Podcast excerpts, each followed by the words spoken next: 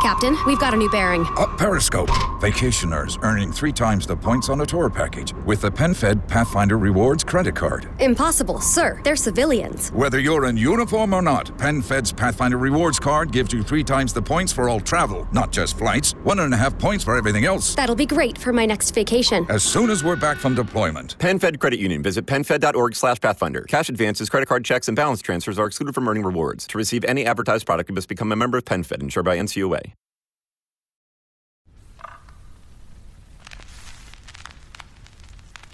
Esto es A Toda Mente, el podcast de Adriana Lebrija. Cada semana un episodio para hablar desde un enfoque humano, divertido y honesto sobre los temas que inquietan a nuestra mente y corazón. Bienvenidos.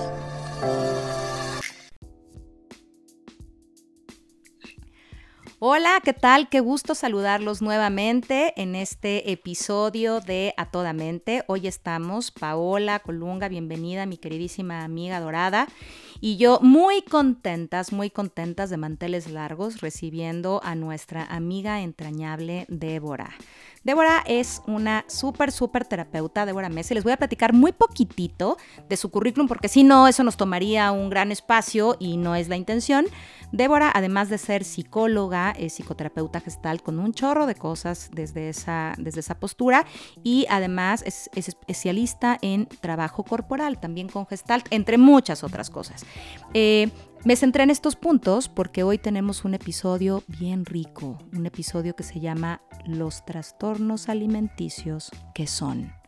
Y la verdad es que muchas gracias, querida amiga, por estar con, con nosotras, por creer en este proyecto y por compartirnos un poco de tu conocimiento a todos los que te escuchan y, poder aclarar un tema que, híjole, Débora, platicábamos al principio de y cuál es la justificación de hablar de esto el día de hoy y la respuesta es simple tenemos que hablar de esto porque esto está todos los días, todo el tiempo, más cercano de lo que imaginamos y todos con algunas vulnerabilidades que no tenemos ni idea. Así que bienvenida amiga, un gusto tenerte aquí.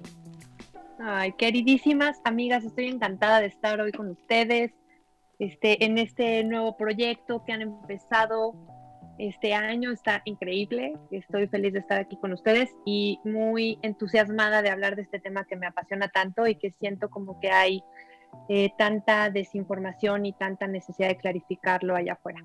Oye, Debo, déjame hacerte la primera pregunta pensando en eso.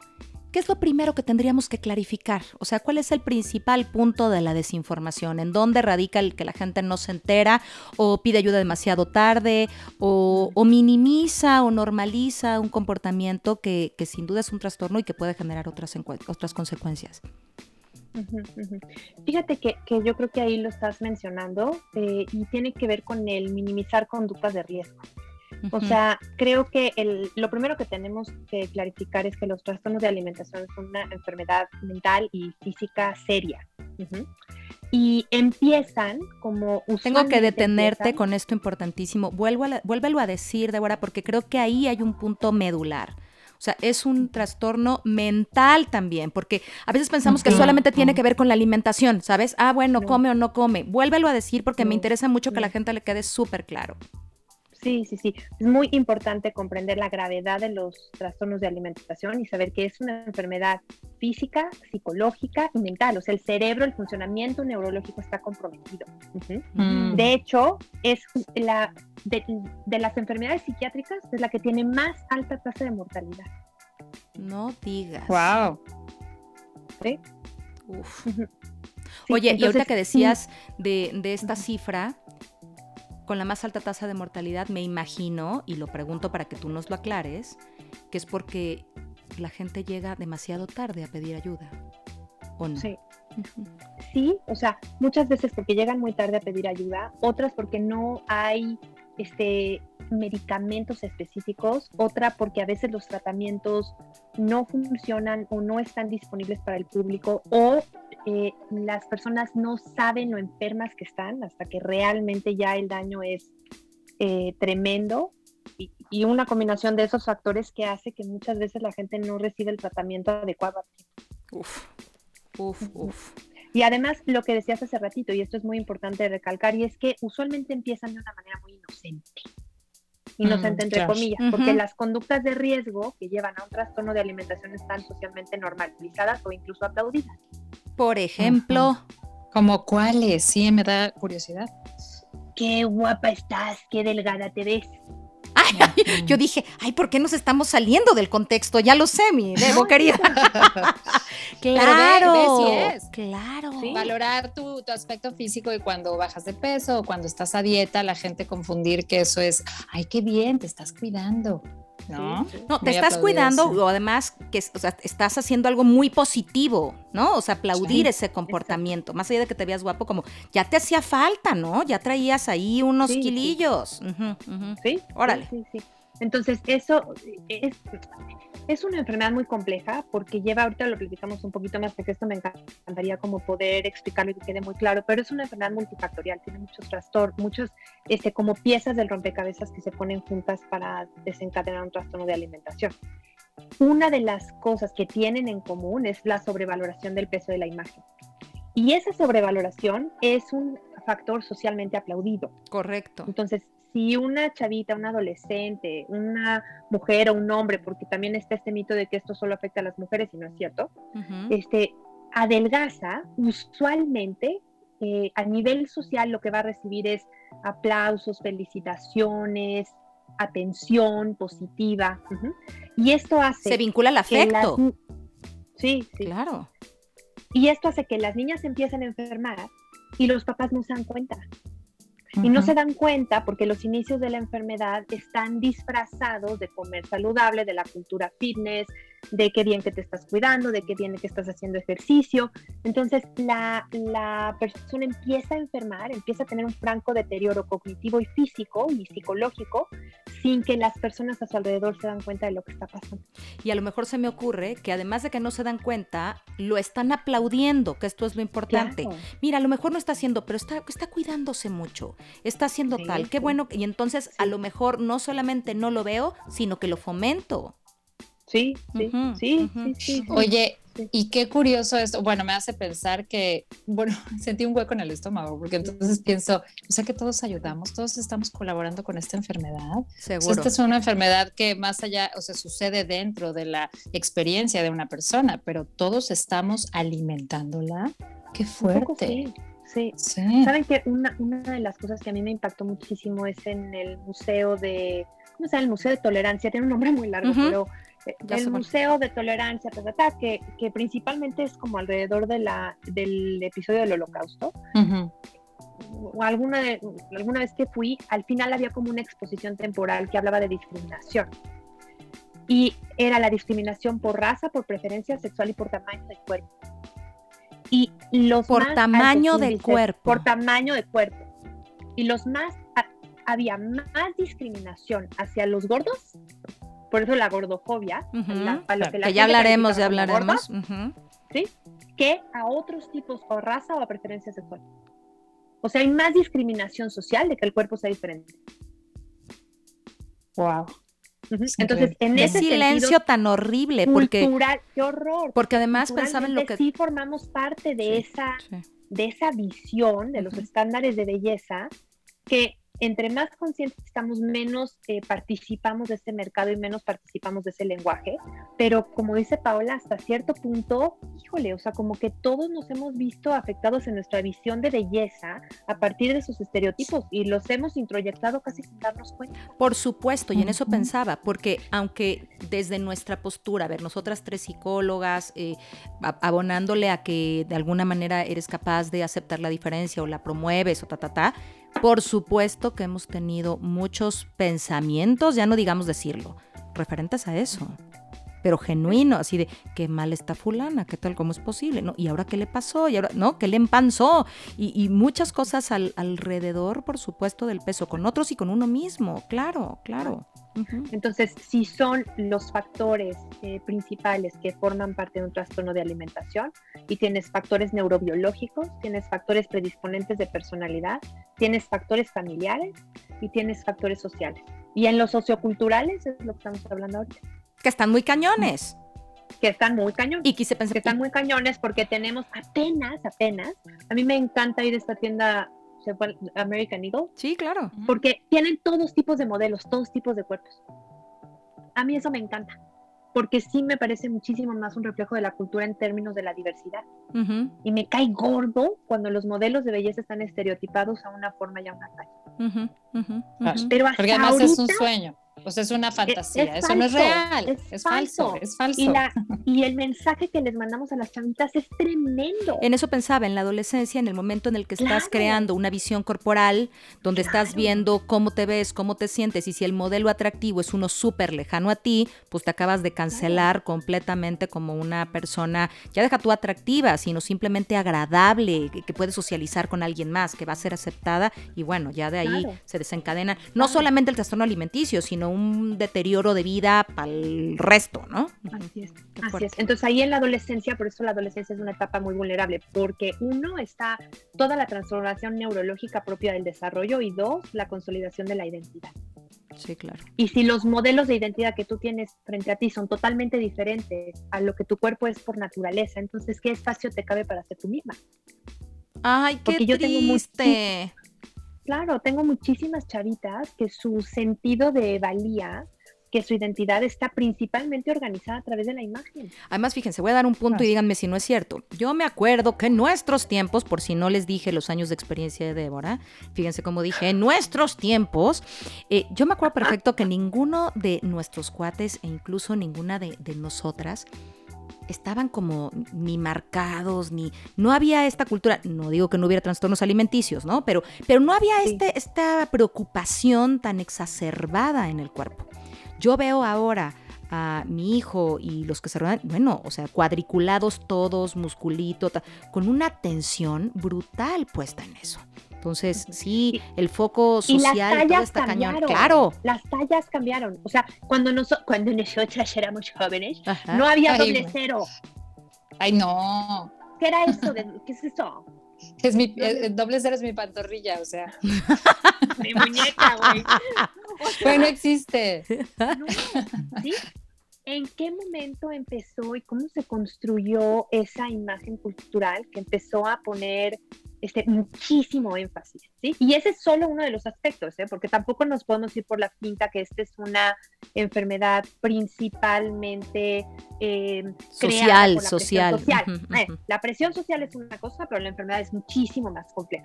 Pero ciertamente la presión social no ayuda porque el bombardeo de imágenes de lo que se supone que las niñas deberían de ser es, Y los niños, y los niños, no Y soltamos. los niños, No ¿sí? soltamos. o sea, los chavos, niños y niñas deberían de ser, es tremendo. Es una presión tremenda. Y hay un mensaje subyacente de que tienes que caber dentro de ciertos parámetros. Hay muy poquita valoración de la diversidad. Correcto, ese princi- el principio del observador genera un mapa súper cerrado. Cada quien está observando desde ese modelo. Oye, Así Debo, y, y para salirnos un poquito de, de lo social, ¿cuáles serían, aunque nos metamos ahorita a las otras áreas, cuáles son, qué son los trastornos alimenticios? ¿Cuáles son, pues? O sea, ¿cuáles son los más, los más frecuentes, los más comunes? Sí. Bueno, así como que a grosso modo Sí, es anorexia, sí. bulimia e ingesta compulsiva. ok. son, son básicamente esos tres. La anorexia eh, tiene la anorexia clásica y la anorexia típica. Ajá, que la anorexia típica es muy interesante porque son niñas que sí tienen ese esquema de pensamiento, que sí tienen esa relación con su cuerpo y con, su, co- y con la comida, pero no se les nota tanto en el cuerpo. No a ver, a ver, ven- ajá. no se ven con esa imagen tan estereotipada de delgadez. Entonces, eh, las personas las pueden ver y decir, "Ay, pero tú no tienes anorexia si ni te ves tan flaca. Pero eso no quiere decir que la niña no esté súper enferma. Válgame, Entonces, ¿y cómo te das cuenta de la, típica. cómo te das cuenta? Por el, por el tipo de relación que tiene con la comida, Mm. por el tipo de relación que tiene con el ejercicio, por la forma en la que obsesio- se obsesiona, por lo aislada que se siente, por lo deprimida y ansiosa que se siente, y porque este es un tema recurrente que ocupa la mayor parte de su atención y de su energía. Ok, ok. Ujú. Entonces, Entonces, podrían pues- todavía, podríamos irnos todavía con la finta, pues. Te puedes ir todavía con O sea, Claro. pensando en como padre, pensando como padre, pensando Sí. en no, ni la ve. Ay, claro que no es anoréxica, vela, tiene Ay, su claro no, carnita, vela, está clara. perfecta. ¿No? Está cachetona. Sí. Ok, sale. Sí. Entonces, la Y cachetón, y cachetón. Incluyamos de veras también a los chavos, porque Sí, creo que se nos va, chavos, se nos va, sí, y se nos va en esta versión de sí se nos va. Sí, se nos va y es y súper fuerte porque no es intencional, ¿sabes? Sí, es No. un tema mucho más femenino, pero, pero cada vez también en esta preocupación por el cuerpo y en esta sí. eh, bombardeo mental de tantas Claro, cosas, los claro. chavos también están metidos ahí. Claro, y también hay supuesto. muchísimos, muchísimos chavos que han crecido este, bajo un esquema de dietas constantes de parte de sus papás, que esta es la otra cosa que es así como, ¿no? Enloquecedora. Sí. Ajá, al otro día, este, como que le- leía en uno de los eh, sitios de trastornos de alimentación, este, de las academias que trabajan con trastornos, y decía así como un post de ningún niño debe de ponerse a dieta. Bueno, déjame No decirte hay esto. una Claro. razón para que tú pongas un niño a dieta. Mi nutrióloga, hay así textual, dice que no. Dice que no. Claro que no. Mi nutrióloga claro dice, no. recibo en mi consultorio a ningún menor de edad. Porque un Claro menor de no. edad va a terapia, a, perdón, a, consulta, ¿no? A dieta porque sus papás lo están llevando y consideran que se tiene que poner a dieta. Yo no lo recibo. Claro. Y hay, y hay muchísimos factores loquísimos. O sea, cuando tú realmente analizas la cantidad de comida que ingiere un niño de cuerpo grande, no necesariamente es menor, a- mayor, perdón, a la cantidad de comida que, gener- que consume un niño de un cuerpo más pequeño. Claro. Entonces, Oye, hay muchísimos varones que crecieron así, o sea, con las mamás poniéndolos a dieta y luego ellos con, con esta experiencia de desconectarse de su cuerpo, no poder reconocer sus señales de hambre y saciedad, no poder saber cuáles son sus límites, sentirse sometidos por los este, esquemas de la mamá y al final sentirse privados del derecho de, de comer. Y Oye, eso déjame- también pasa muchísimo en niños. Déjame preguntarte algo muy cañón. Ahorita que decías, ¿y la mamá y la mamá? ¿Es más la mamá la que impulsa ese comportamiento o también los padres? No lo sé, ¿eh? es una pregunta. No. Mira, o sea, a mí aquí me gusta mucho la teoría del apego y perdón por decir la mamá, la mamá, porque también parece como que nosotros este, vamos cargando siempre con todo. ¿sí, no? Sí. O También incluyamos a los hombres. Por eso lo preguntaba, No. dije, a lo mejor hay una estadística que dice, sí, son más las No. mujeres las que impulsan este comportamiento. No, no, la verdad que bueno que lo dices, Adrián. O sea, yo realmente pienso más como en la figura principal del cuidador. Ok, Ajá. O sea, ¿cuál fue la cultura familiar? Y a veces digo la mamá porque usualmente en esta cultura las mamás somos las eh, principalmente encargadas de decir que se va a comer en casa. Y se van a sorprender, Sí. me voy a regresar un poquito a la parte, correcto, a la parte de, de las niñas, ¿no? Eh, a mí me ha tocado a lo largo de mi experiencia oír a padres hablarme del peso de sus hijas. Sí. ¿sí? sí. O sea, como decir, Sí, ay, no, claro. ay, qué linda está, Sí. está gordita, me preocupa porque ya sabes, ya está empezando a, a echar cuerpo y a hacerse mujercita y, la veo gordita. Híjole, ¿Por qué lo pones sobre la mesa, güey? ¿Por qué me lo dices? Te estoy diciendo que ¡Cállate está bonita, güey. Te estoy diciendo que linda y tú me estás contestando, sí, está encantadora, está gordita, pero se va a ir poniendo gordita. bien. ¡Madres! Fíjense que, ay, es que me dan ganas de decir tantas cosas a la vez. Hay ahorita un concepto que está como muy, este, como en el aire, que no es tanto como posi- positividad corporal, que esto, como que a lo mejor lo han oído por ahí, de body positive. Sí. sino más bien movernos todavía hacia otro lugar, que es body neutrality, neutralidad corporal. Claro. Ya, dejen de estar pensando y opinando que sí está bien, que sí está Oye, mal. sí. Ya. Oye, no y me es hace- relevante. Claro, y exacto, o sea, eh, me- pasa lo mismo con el color de la piel, ¿no? Es así como Sí. que, que seamos colorblinded, ¿no? O sea, como que no, no veamos, no veamos las diferencias y no pongamos nuestra, nuestra atención en eso, porque es. además ese es el síntoma de nuestra sociedad enferma. Y cuando O sea, hablamos de yo- sexualidad, Paola, que decíamos, y tampoco te preocupes por saber si valgo o no, ¿no? En el episodio que teníamos con Rogelio, no me digas si valgo o no, dependiendo de con quién me acuesto. O sea, dejemos de estar poniendo la mirada en el afuera, en lo que el otro hace diferente, para poner la mirada genuinamente en el adentro y tener un aprendizaje generativo de buenos comportamientos hacia afuera. Y te digo una De cosa, acuerdo. cuando nuestros valores no están puestos en eso, hasta los mismos chavitos lo sienten rarísimo. Una Sí. vez una, una vecina, una conocida, le dijo a mi hija, ay, qué chula te ves, adelgazaste. Y mi hija llegó y me dijo, mamá, ¿no sabes qué me dijo? Y yo, ¿qué te dijo? Que se había adelgazado, sentí rarísimo, mamá. Dije, ¿qué sentiste? Y me dijo, sentí rarísimo, porque nunca nadie hace comentarios sobre mi cuerpo. Hasta me sentí incómoda, hasta sentí, ¿por qué me estás viendo? Qué grueso. Oye, ¿y sabes qué pienso también? Eh, y esto lo escuché de una eh, nutrióloga que, sigo y que me encanta, que la voy a mencionar, que se llama Raquel Lobatón, que dice, dejemos de ser policías del cuerpo de los demás, porque cuando tú le dices a una niña que bien te ves delgada, también le estás diciendo, me voy a dar cuenta cuando engordes. Y cuando engordes, yo voy a ser tu policía. Entonces, es un mensaje que, es muy sutil, pero uno es muy violento Dos, es muy intrusivo, porque a mí que me importa, ¿no? Cómo te ves y así. Y tres, anula todas las demás características de la persona. Es decir, qué lindo que alguien se acerque a mi hija y le diga, eh, me encanta que seas buena amiga, qué amable eres, gracias por ser amable conmigo, ¿no? O sea, en vez de...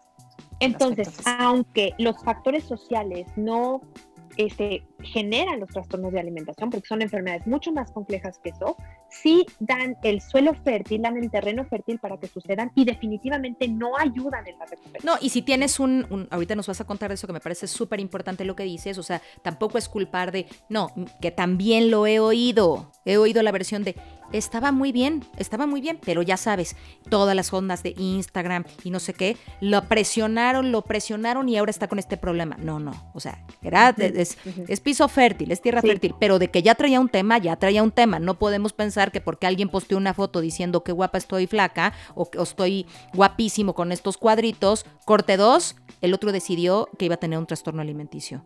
No, no es así. ¿Estás de acuerdo, Debo? Fíjese, ahí les va o sea, Instagram, redes sociales, todo eso sí ha sido este, tremendo.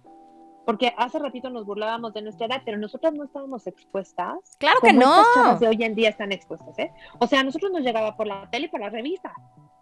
Ajá, y no estabas con la revista pegada 24/7 como están estos niños con las redes sociales. Y no había evidencia de una foto, igual y el rollo se te velaba y no salía la foto que querías.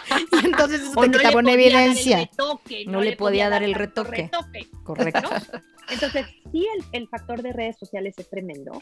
Y donde está como el anclaje muy fuerte es que ante esa exposición empieza la idea de, ah, yo debería de hacer eso, yo debería de adelgazar, yo debería de estar más fitness, yo debería de hacer más ejercicio, yo voy a buscar ese estilo de vida más saludable, entre comillas, que las redes sociales me venden como la llave para la felicidad y la popularidad. Entonces, una niña inocentemente, porque yo sí se los digo, o sea, esta pandemia de verdad que se triplicaron, se cuadruplicaron los casos de trastornos de alimentación. Seguro. Pero cuatro veces. Seguro. Qué susto, es muchísimo. Cuatro veces más. ¿Por qué? porque teníamos a las niñas metidas en casa picándose la nariz, aburridísimas, sin salir a ningún lado, y entonces el buen proyecto era de redes sociales y el buen proyecto era involucrarse en mejorar su cuerpo, mejorar su imagen, adelgazar, comer más sano, bla, bla, bla. Y eso, como una resbaladilla así, este, como de jabón, ¿no? Llena de jabón, se resbalaron, tratando de empezar a ser más sanas en menos de lo que canta un gallo, habían precipitado un trastorno de alimentación. Sí, pero quiero preguntarte algo. El trastorno de alimentación es el déficit energético. Si tú le das a tu cuerpo menor cantidad de calorías y, y, le ingresas menor cantidad de energía de la que tu cuerpo ocupa para funcionar, eso precipita la enfermedad. Y si tú tienes en ti los genes relacionados con la enfermedad y además estás en esta sociedad y además tienes ciertos factores predisponentes de personalidad, ya valió.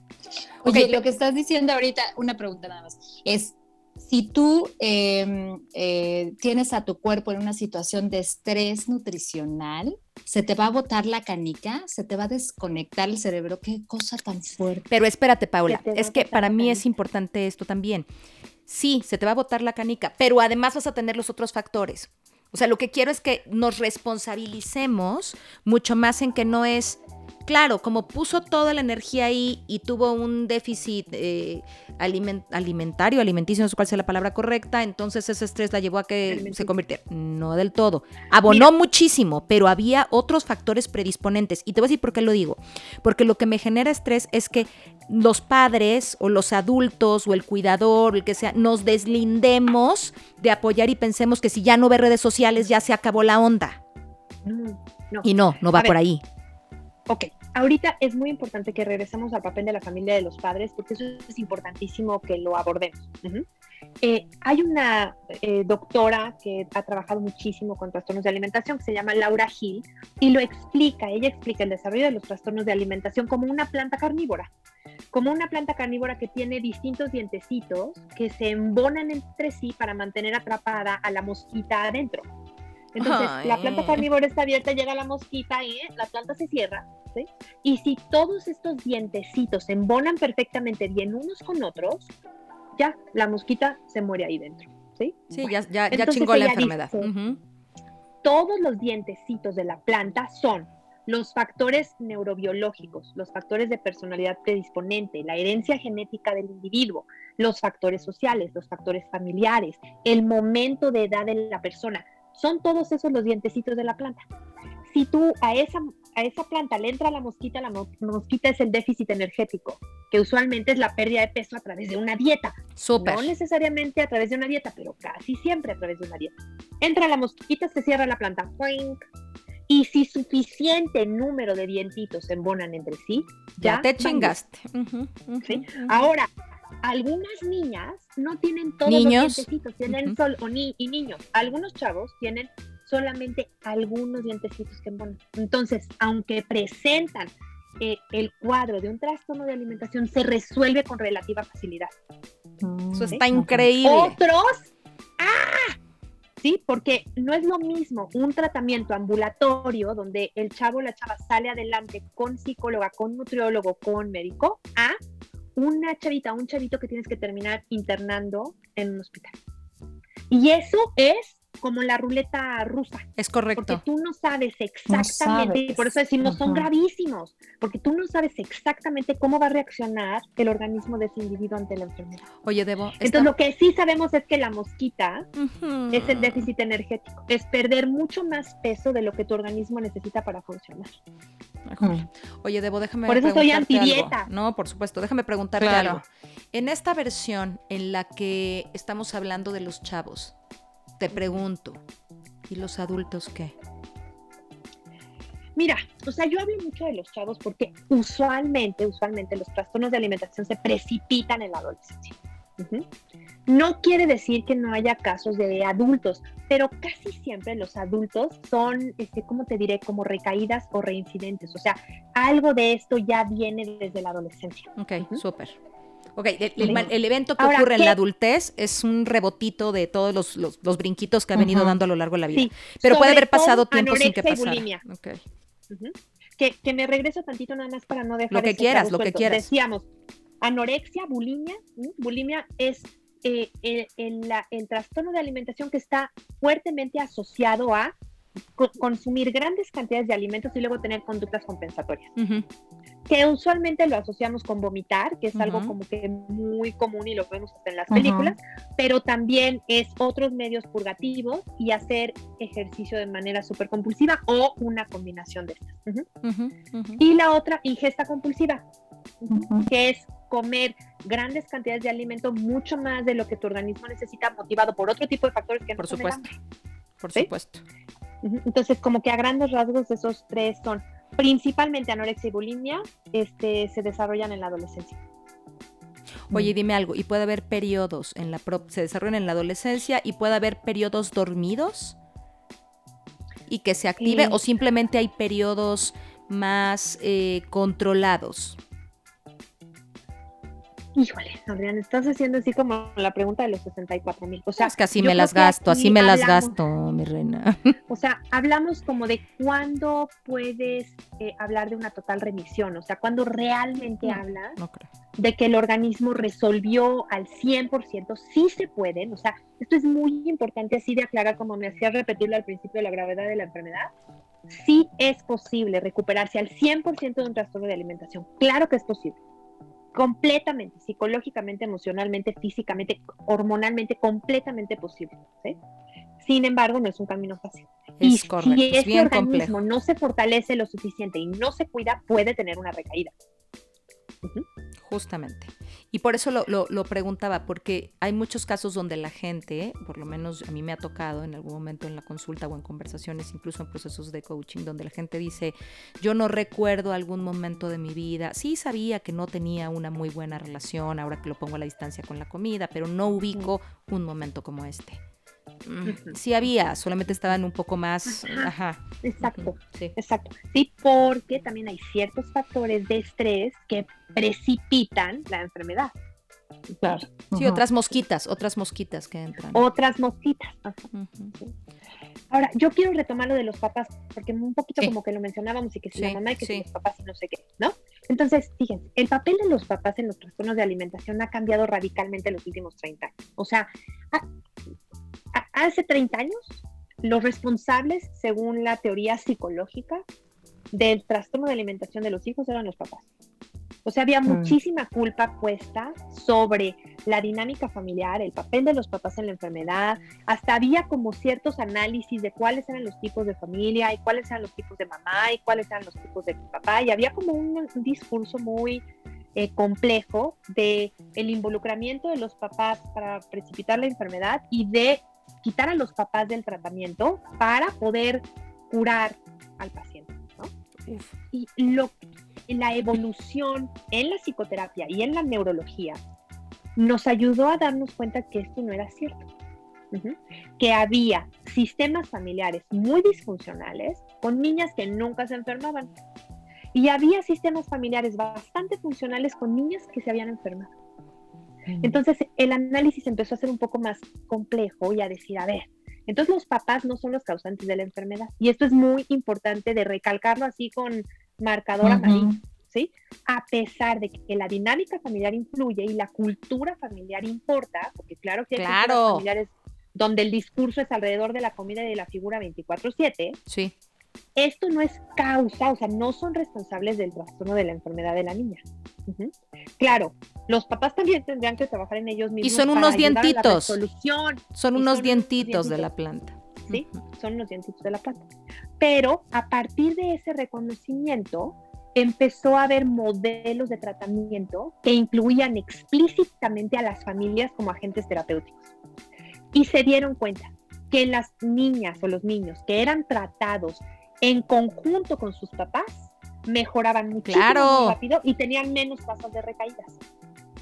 Mm. Entonces, como que nos dimos cuenta de, a ver, o sea, tú vienes a terapia una o dos veces por semana máximo y ves a la nutrióloga una vez por semana y nosotros no vivimos contigo y no te damos ni de desayunar, ni de comer, ni de cenar. Correcto. Si realmente queremos que te mejores, necesitamos a tus papás en el tratamiento.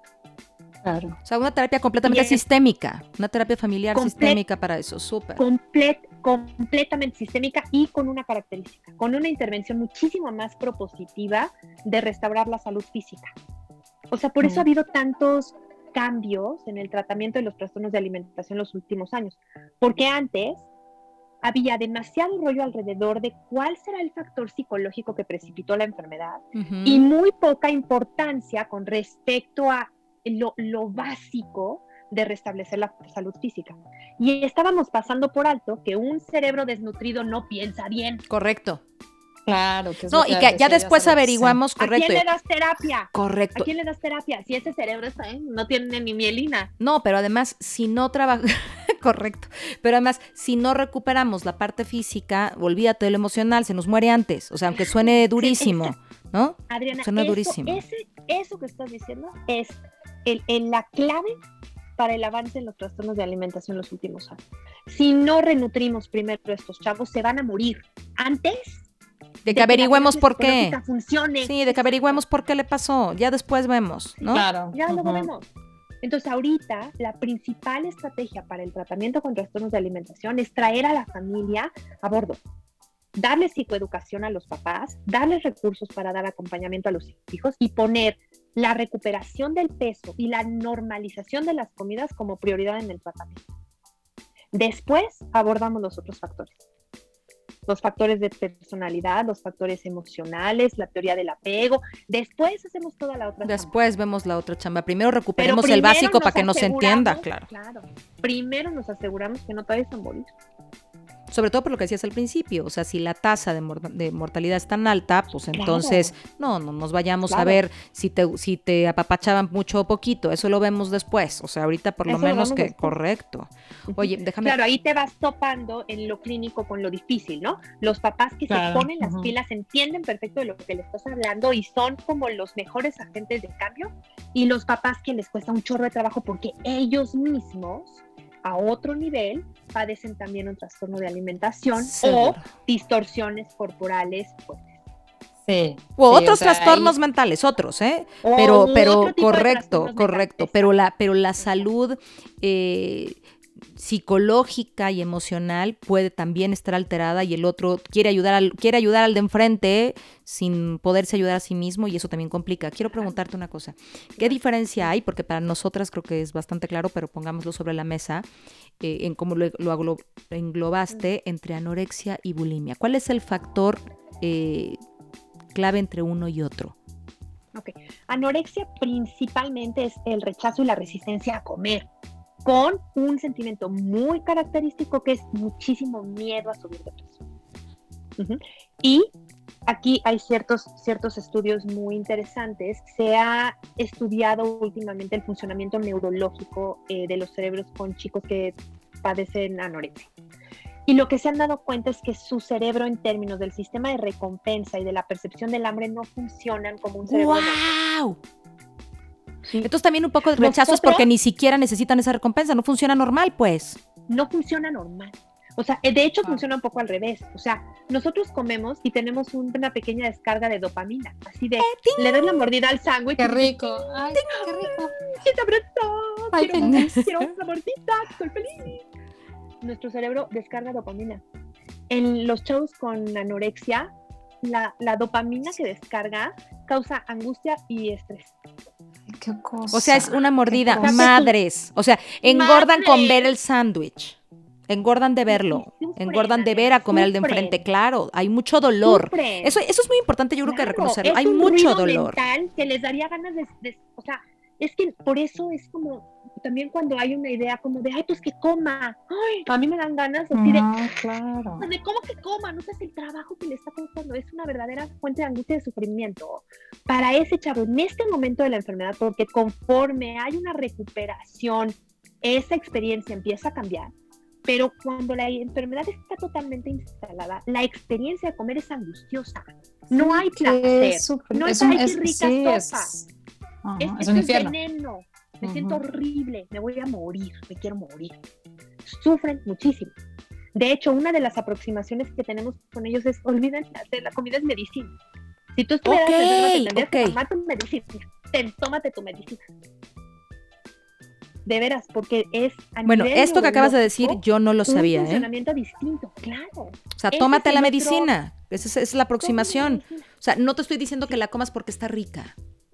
Cómela porque es medicina, cómela porque es un poco de, amor, no sé si me explico, más que culpa es un poco una de las aproximaciones que funciona es decirle, yo sé que esta es una experiencia difícil para ti, te acompaño y te entiendo en esto, lo necesitamos porque tu cuerpo está sufriendo, piensa que esta es tu medicina. Hmm. Oye, y, ahí qué, importante lo que decíamos hace rato, o sea, los trastornos alimenticios no solo son, no solo tienen que ver con la relación que tienes con la comida, es, es una complejidad, es un monstruo hecho de muchas cosas. Y entonces, eh, creo que si alguien allá afuera está sospechando que, tiene un trastorno o sabe de alguien que tiene un trastorno, hay que como que llevar la atención a saber que hay muchas áreas que atender. Y que hay mucho dolor, Pau. Y mucho dolor. Porque, porque eso no lo doy por hecho. Claro. porque sabes qué, creo que, creo que ahí hay un tema donde se des se minimiza, no, se minimiza pensando que todo es un tema de vanidad. ¿Sabes? O sea, está en esto porque, porque quiere ser flaco o porque eh, quiere ser como una modelito. No, así no funciona, pues que ya que se acepte. Pero como si el concepto fuera un tema, por eso cuando empezaste, Débora, te dije, dilo otra vez. No es un tema de vanidad. Si de pronto lo que vio afuera le conectó con me quiero ver más lindo o más linda, eso es otro cantar, pero no es un tema de vanidad, es un tema de incapacidad. Hay un discurso y un problema neurológico, emocional, social, familiar, todo que le dice, no puedes comer, te estás envenenando, te vas a morir. Perdón, si tú tuvieras un pedazo de carne podrida, y te dijeran cómetela, dirías no me la como porque me voy a morir.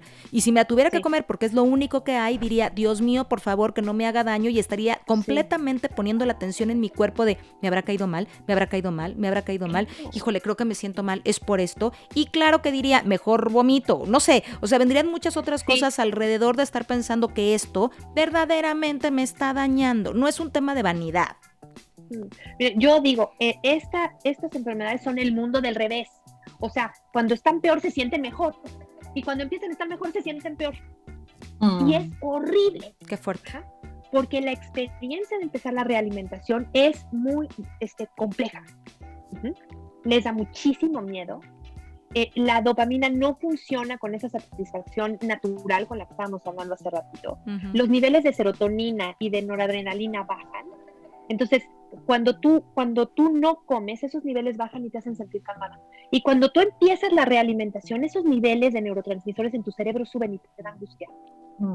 Entonces, lejos de que tú sientas calma y satisfacción por estar comiendo, lo que sientes es ansiedad. Es el mundo del revés, como dices. Es el mundo del revés. Sí. Y tiene que haber muchísima valentía, muchísima compasión y muchísimo acompañamiento. De, yo sé que te está costando muchísimo trabajo hacerlo, necesitamos atravesar esta etapa, porque eventualmente vas a estar mejor. ¿Sabes qué pensaba, y cuando estés mejor no te vas a sentir así de mal, pero necesitamos atravesar este puente con los cocodrilos abajo. Correcto. ¿Y sabes qué pensaba, Pau, Débora? Pensaba en, en la mirada que puedes tener desde afuera cuando crees que ya está comiendo o no comiendo. No sé si me explico. Y entonces me acordé de esto que decías del policía. A ver, sabes que está teniendo un problema y entonces no quieres poner atención, pero me imagino toda la atención puesta en cuánto comió para ver si comió bien o no. O, o toda la mirada puesta a ver si no comió y entonces por qué no comió bien. Y entonces por qué no disfruta si le hice lo que más le gustaba comer antes. y por qué sí disfruta. Entonces creo que, que también tener una mirada sí de compasión eh, y, entendiendo esta compasión como una carga súper empática y de amor a quien está en el trastorno, pero también a los que están alrededor del trastorno. o sea, ¿qué le hago para que este pastel de chocolate, que no hay nada más bueno en el mundo que este pastel de chocolate, se lo coma?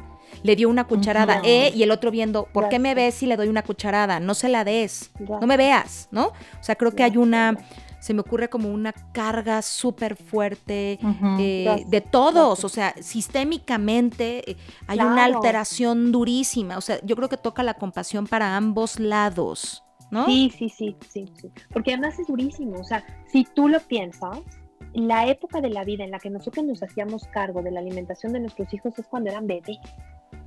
Y en la medida en la que crecen, ellos naturalmente van ganando autonomía. O sea, hay un momento en el que tú sabes que tus hijos saben dónde está el refri, abren la puerta y si están muertos de hambre porque tú no estás, encuentran algo, se hacen un sándwich. No, y que los obligas a eso, ¿eh? Claro. Hasta independiente, no Claro, y tú ya no tienes la preocupación en la capacidad de tus hijos de elegir correctamente nutrirse a sí mismos. Y lo que pasa en un trastorno de alimentación es que cuando los papás empiezan a ver el deterioro de salud psicológico y emocional del hijo, se angustian muchísimo. Y cuando les pedimos que realmente se involucren y empiecen a trabajar con nosotros para que esa persona pueda recuperarse, también para los papás, como dices Adriana, es tremendo, porque están con el Jesús en la boca de, sus, de si su hijo o su hija se van a recuperar, si van a lograrlo, cómo, cómo van a hacerle, qué va a pasar con la salud. Y cuando hay momentos difíciles del tratamiento, porque me encantaría decirles que es así una línea ascendente para arriba, pero para nada. ¿sí? Los papás se angustian tremendamente, o sea, es bien difícil. Como dices, compasión, compasión para todo. Sí, porque se me ocurre pensar, hablabas de anorexia, pero ahora ahorita que nos expliques la bulimia, pero se me ocurre pensar, fue al baño. ¿Por qué se tardó en el baño? Pues claro. porque tiene que ir al baño. Claro. Pero, pero no, es que yo creo que hay un ruido. Y, claro, y entonces, si yo lo que no quiero es sentirte encima, te siento encima, y entonces además no confías en mí, pero sí confío. Y hay un deterioro también de muchas otras cosas eh, brutal alrededor. O sea, creo que cuando hablábamos de trastornos alimenticios que son, híjole, no es el trastorno alimenticio, es, son un desmadre. son un desmadre y un trastorno de vida y una complejidad y un dolor y una angustia permanente, no solo para el que lo padece, sino para todos los que están alrededor eh, buscando su recuperación como, amor, como parte del amor, ¿no? Sí, sí. Tenemos que pensar que hay cuatro factores que a mí me gustaría como mencionarlos para que queden como muy claros, ¿no? O sea, ya empezamos el, programa hablando de los factores sociales, ¿no? Toda la gordofobia, eh, hay otra corriente muy interesante que habla como de la opresión patriarcal sobre las mujeres a través de los estereotipos de belleza. Que esto Bueno, te lo dije ahí, te lo dije. No, por supuesto. Y te lo dije ahí en probadita, que te dije, sí, está creciendo, pero está gordita, ya después va a ir bajando de... ¿Qué? ¿No? Claro, ¿no? Entonces, como que todo ese aspecto social, redes sociales, este, etcétera, modelos ideales de belleza, prejuicios, todo en este papel, ¿no?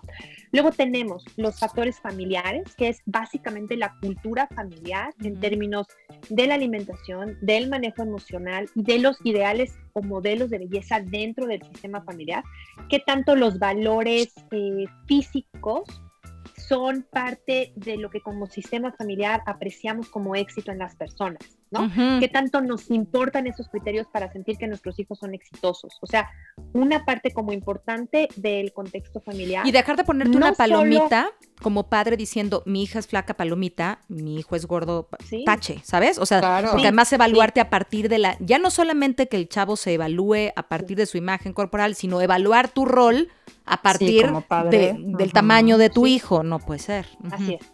Entonces, esa es la parte como de la cultura familiar. También dentro de la cultura, de, también dentro del, del ámbito de la familia que no tiene que ver con ese aspecto de la cultura, pero el tipo de vínculos afectivos que se desarrollan en la familia, ¿no? O sea, si son vínculos de apego seguro o no, si los hijos tienen confianza afectiva y emocional con sus papás o no, si los papás están presentes o han sido muy abandonadores o han sido muy estrictos, si hay conexión emocional con los hijos o no, o sea, toda la parte como familiar. Y luego otros dos factores muy importantes, los factores predisponentes de personalidad, que esto también es muy interesante. Se ha descubierto que hay ciertos rasgos temperamentales de personalidad que se repiten una y otra vez en pacientes que desarrollan trastornos de alimentación. Échatelos. Hay un, hay un tipo de personalidad que desarrolla el trastorno. La ansiedad son personalidades usualmente eh, con una predisposición a la ansiedad, Correcto. obsesividad, rigidez, eh, evitación al daño y perfeccionismo. Déjame preguntarte, ¿evitación al daño es como evitación al dolor? O sea, poca tolerancia al dolor. Evitación al dolor, poca tolerancia a la Ujú. frustración y poca tolerancia Al al dolor. dolor. ok. Evitación de las situaciones adversas negativas, evitación del conflicto, evitación.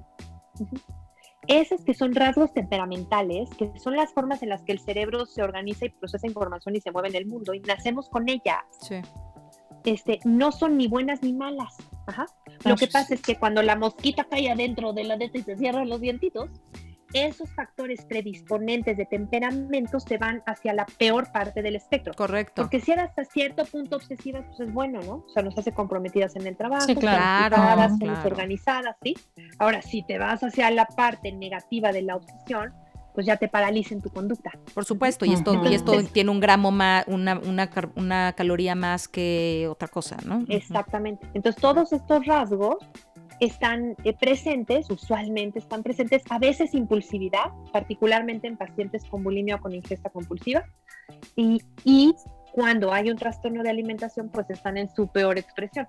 También parte del trabajo que, trabajo que tenemos que hacer es decir, bueno, pues esta es la forma en la que este cerebro funciona. Vamos a, no vamos a tratar de que la persona deje de ser quien es. Vamos a ayudarla a mover esos rasgos de personalidad hacia la parte saludable del espectro, Por supuesto. para que el perfeccionismo, la obsesividad, la rigidez, eh, la ansiedad estén a su favor y no en su contra. Correcto. Claro. Y el último factor es lo que decíamos hace ratito, los factores neurobiológicos, donde sí han descubierto que hay una predisposición genética a la enfermedad. Así como la esquizofrenia, el alcoholismo tiene como una predisposición genética igual los trastornos. de- Déjame preguntarte. Y entonces tiene que ver, porque antes hubiéramos podido pensar, y es pregunta, hubiéramos podido pensar, eh, la mamá de Adriana eh, tuvo trastorno alimenticio, Adriana va a tener trastorno alimenticio, pero por aprendizaje. ¿Ok? Ajá. Y hoy nos damos cuenta que quizá no es por aprendizaje, que quizá es No, por, nada más. por un problema neurológico. Qué fuerte. Y entonces, fíjate, me, me- me gusta tocar estos cuatro puntos porque de verdad creo que en, en los padres hay un tema, sobre todo si hablamos de, de los jóvenes, porque los adultos que están pasando por esto, pues ya tienen, tienen un caminito recorrido, complicado o no, no sé si me explico, pero ya han avanzado un poco, ¿no? Para bien o para mal, pues, pero van años que, que, están como gestionando o lidiando con esta situación. Pero pienso en los jóvenes, y lo hemos hablado nosotras tres en diferentes escenarios muchas veces, o sea, la relevancia que tiene que el padre se dé cuenta que algo no está funcionando, porque aunque el chavo dice, quiero ir a terapia, pues no se puede salir solo quizá de su casa, ¿no? Y entonces, ¿a dónde fuiste y por qué y con qué lana y cómo hace? Entonces, la relevancia de, de aceptar que algo no está fluyendo bien y dejar de pensar que es un tema de vanidad, que está de moda decir que estás deprimido y que tienes una bronca, porque pues ay, todo mundo tiene broncas, hay que tener broncas. Eh, ¿Me explico? Dejar de pensar que este problemita se lo está copiando a fulana desde que se lleva con sutana que tiene lo mismo. Ah, pues es por eso, es por imitación. Y, asumir un poco de, responsabilidad eh, desde la adultez. No estoy hablando del trastorno, ¿eh? sino de la adultez de somos el adulto responsable de hacerse cargo y de poder, eh, con todo y el dolor del que decía hace rato, poder tenderle la mano a este chavo para que le vaya mejor, aunque eso ponga en tela de juicio frente a nosotros, que no lo pone, pero frente a nosotros mismos decir si lo hiciste bien, si lo hiciste mal, si por qué, sino, y decir esto es lo que a mí me toca porque mi amor profundo me lleva a buscar que esté bien. Esto no se cura solo, señores, esto es muy importante. Señores, señores, esto no se cura solo. No es cuando regrese a la escuela se le va a quitar, cuando pase la pandemia se le va a olvidar, ahora que tenga un novio ya se va a sentir linda, deja que, que haga tal cosa y entonces va a pasar tal cosa. O sea, eh, comprendamos de fondo que esto es una situación que si se pudiera manejar solita no tendríamos la tasa más alta de mortalidad. o sea, si es algo que, pasa con el tiempo y que si no lo miras no ocurre, que si lo pones a hacer ejercicio se le olvida, que si se va de vacaciones ya va a pasar, que si buscamos distractores momentáneos se va a eliminar, no, no ocurre así. Un trastorno alimenticio es un problema también mental no es solamente un tema físico y como tal hay que tratarlo. Si a mí me, si, yo pensara en este episodio que me gustaría que la gente que nos escuchara eh, se quedara, no lo veamos como un tema de peso. Más bien démosle el peso que el tema tiene. ¿no? No veamos como, ay, no, bueno, todo depende de cuánto peses. No, podrías no pesar nada. y el que está flaco no es sano no necesariamente sano y el que está gordo, ajá, y el que está gordo no necesariamente está enfermo, o sea, de verdad necesitamos ampliar la mirada y, no pensar que el trastorno alimenticio es un tema de peso, sino que es nuestra, nuestra responsabilidad en la medida de nuestro alcance darle el peso que tiene este problema y, e intervenir para, para evitar que estas cifras sigan incrementando. ¿Se hace sentido? ¿Lo, ¿Te quedas cómoda con esto, Debo? Claro. Sí, ¿Pau? sí, sí, sí. Sí, por supuesto. Sí. Es que, ¿sabes qué, Adriana? Que mm, estás abordando una parte muy importante, sí, y lo voy a, lo voy a repetir un cerebro desnutrido no piensa bien. Entonces, cuando realmente hay una afectación fisiológica, un déficit energético, esa persona está por debajo de su peso saludable. De verdad que hay cambios, pero hasta en la, hasta en la mielina de las neuronas. Entonces, si ese organismo no está pudiendo pensar con claridad, tener buen razonamiento, tener un buen análisis de las situaciones, ¿cómo vas a dejar a la persona sola a que ella por sus propios medios, cuando tiene un cerebro que no es capaz de pensar adecuadamente, se recupere? No se puede recuperar. No es posible. No es posible. Primero es como decirle a alguien que no puede caminar, que se ha hecho un maratón.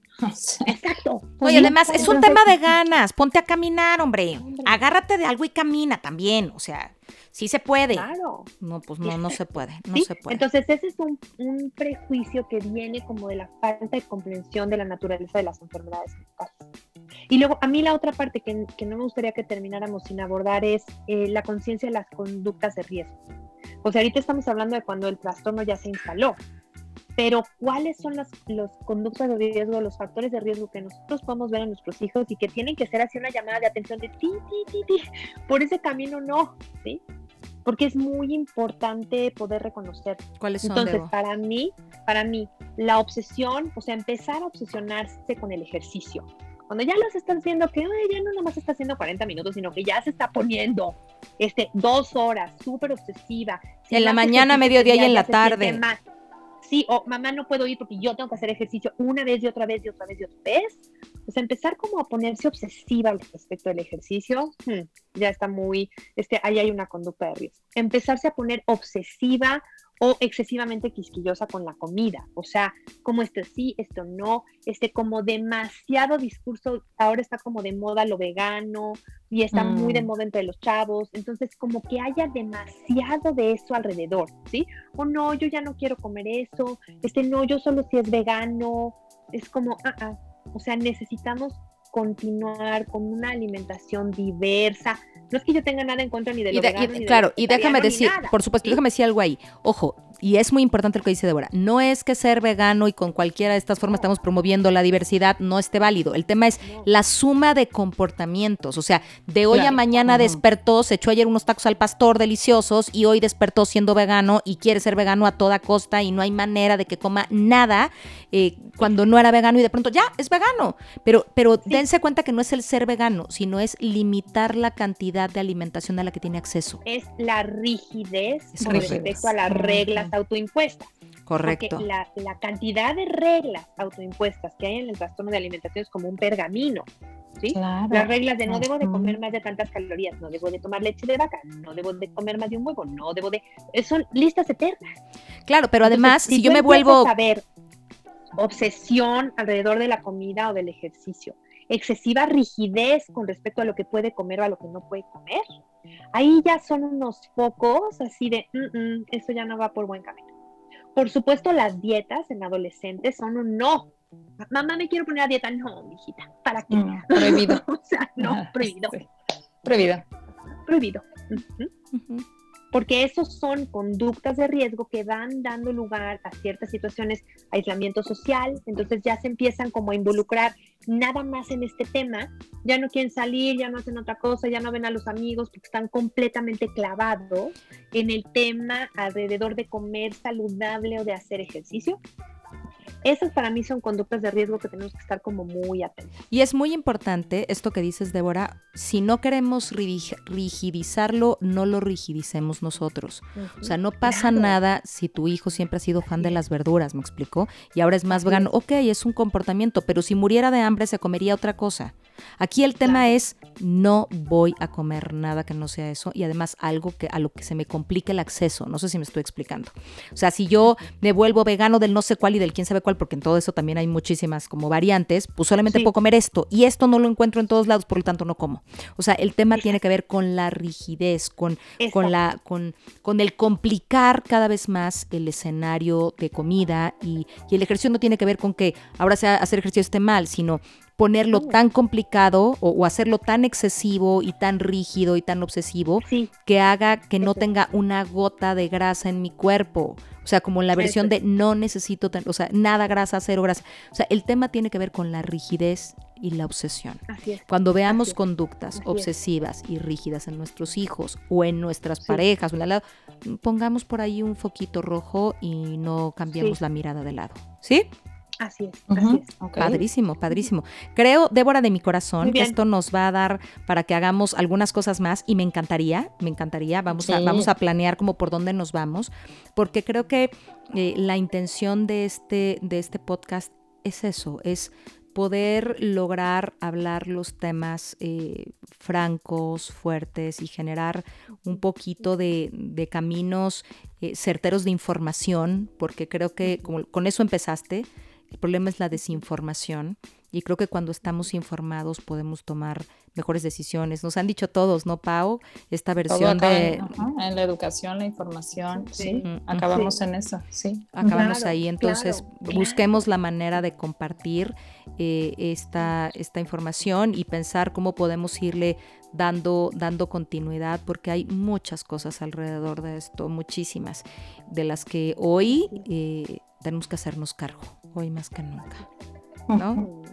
Pau de mi corazón, Me, Sí, bueno, no, me quedo con, ¿sabes qué? Me quedo con muchos como pendientes de explorar, ¿no? Porque ahorita te oía Debo y pensaba, claro, cuando ves a la persona que está pasando por la enfermedad, pero también pienso en los padres, ¿no? O sea, cómo tenemos que abordarlo, pero entonces, ¿cuál es el tratamiento? Pero entonces, o sea, como que me surgen preguntas como para otros, no sé, miles de episodios, pero me quedo mucho con esta sensación de de volver a, una manera de ver a nuestros chavos y ver a nuestros cuerpos con más respeto. O sea, como que a mí la parte social me, me engancha muchísimo siempre y digo, ahí podemos empezar a generar cambios, ¿no? Este, quitar la, eh, quitar la, la energía que ponemos en fijarnos en el aspecto físico y en la imagen de los demás, ¿no? Y cuidar nuestro lenguaje cuando estamos eh, rodeados de, por ejemplo, yo, mis hijos o menores y tratar de empezar a generar esos cambios,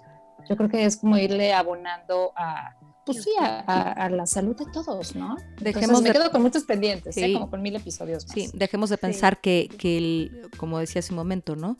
Que el peso lo determina todo. No, no lo determina. Hay cosas mucho más valiosas que eso. ¿Debo algo, algo más que quieras decir, mi reina hermosa? Pues nada, yo estoy, la debo. Me, encanta oír sus conclusiones. Yo estoy feliz de, estar aquí con ustedes. Para mí es un tema que me apasiona muchísimo, me apasiona desde... Y que eres una fregona, tú y la De adentro hacia afuera, de, ¿no? Lo que hacemos socialmente, el vínculo con las familias, el, el ayudar a los chavos en un desarrollo de identidad que tiene otro tipo de valores.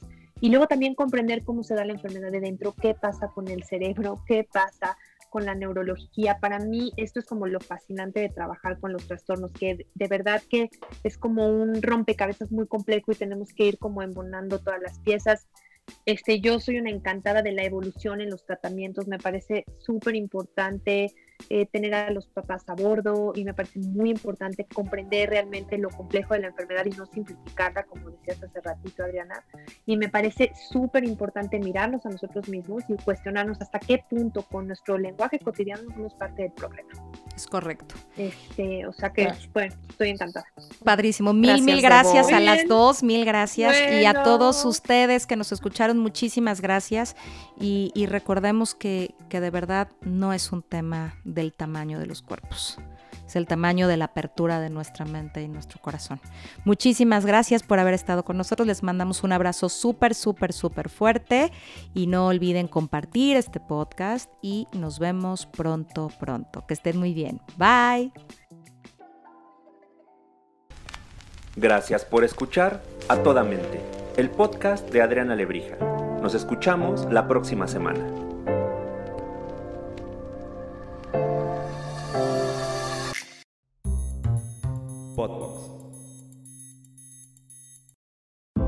Moments. They surround us, intersecting every day, every instant. Moments that can change us forever.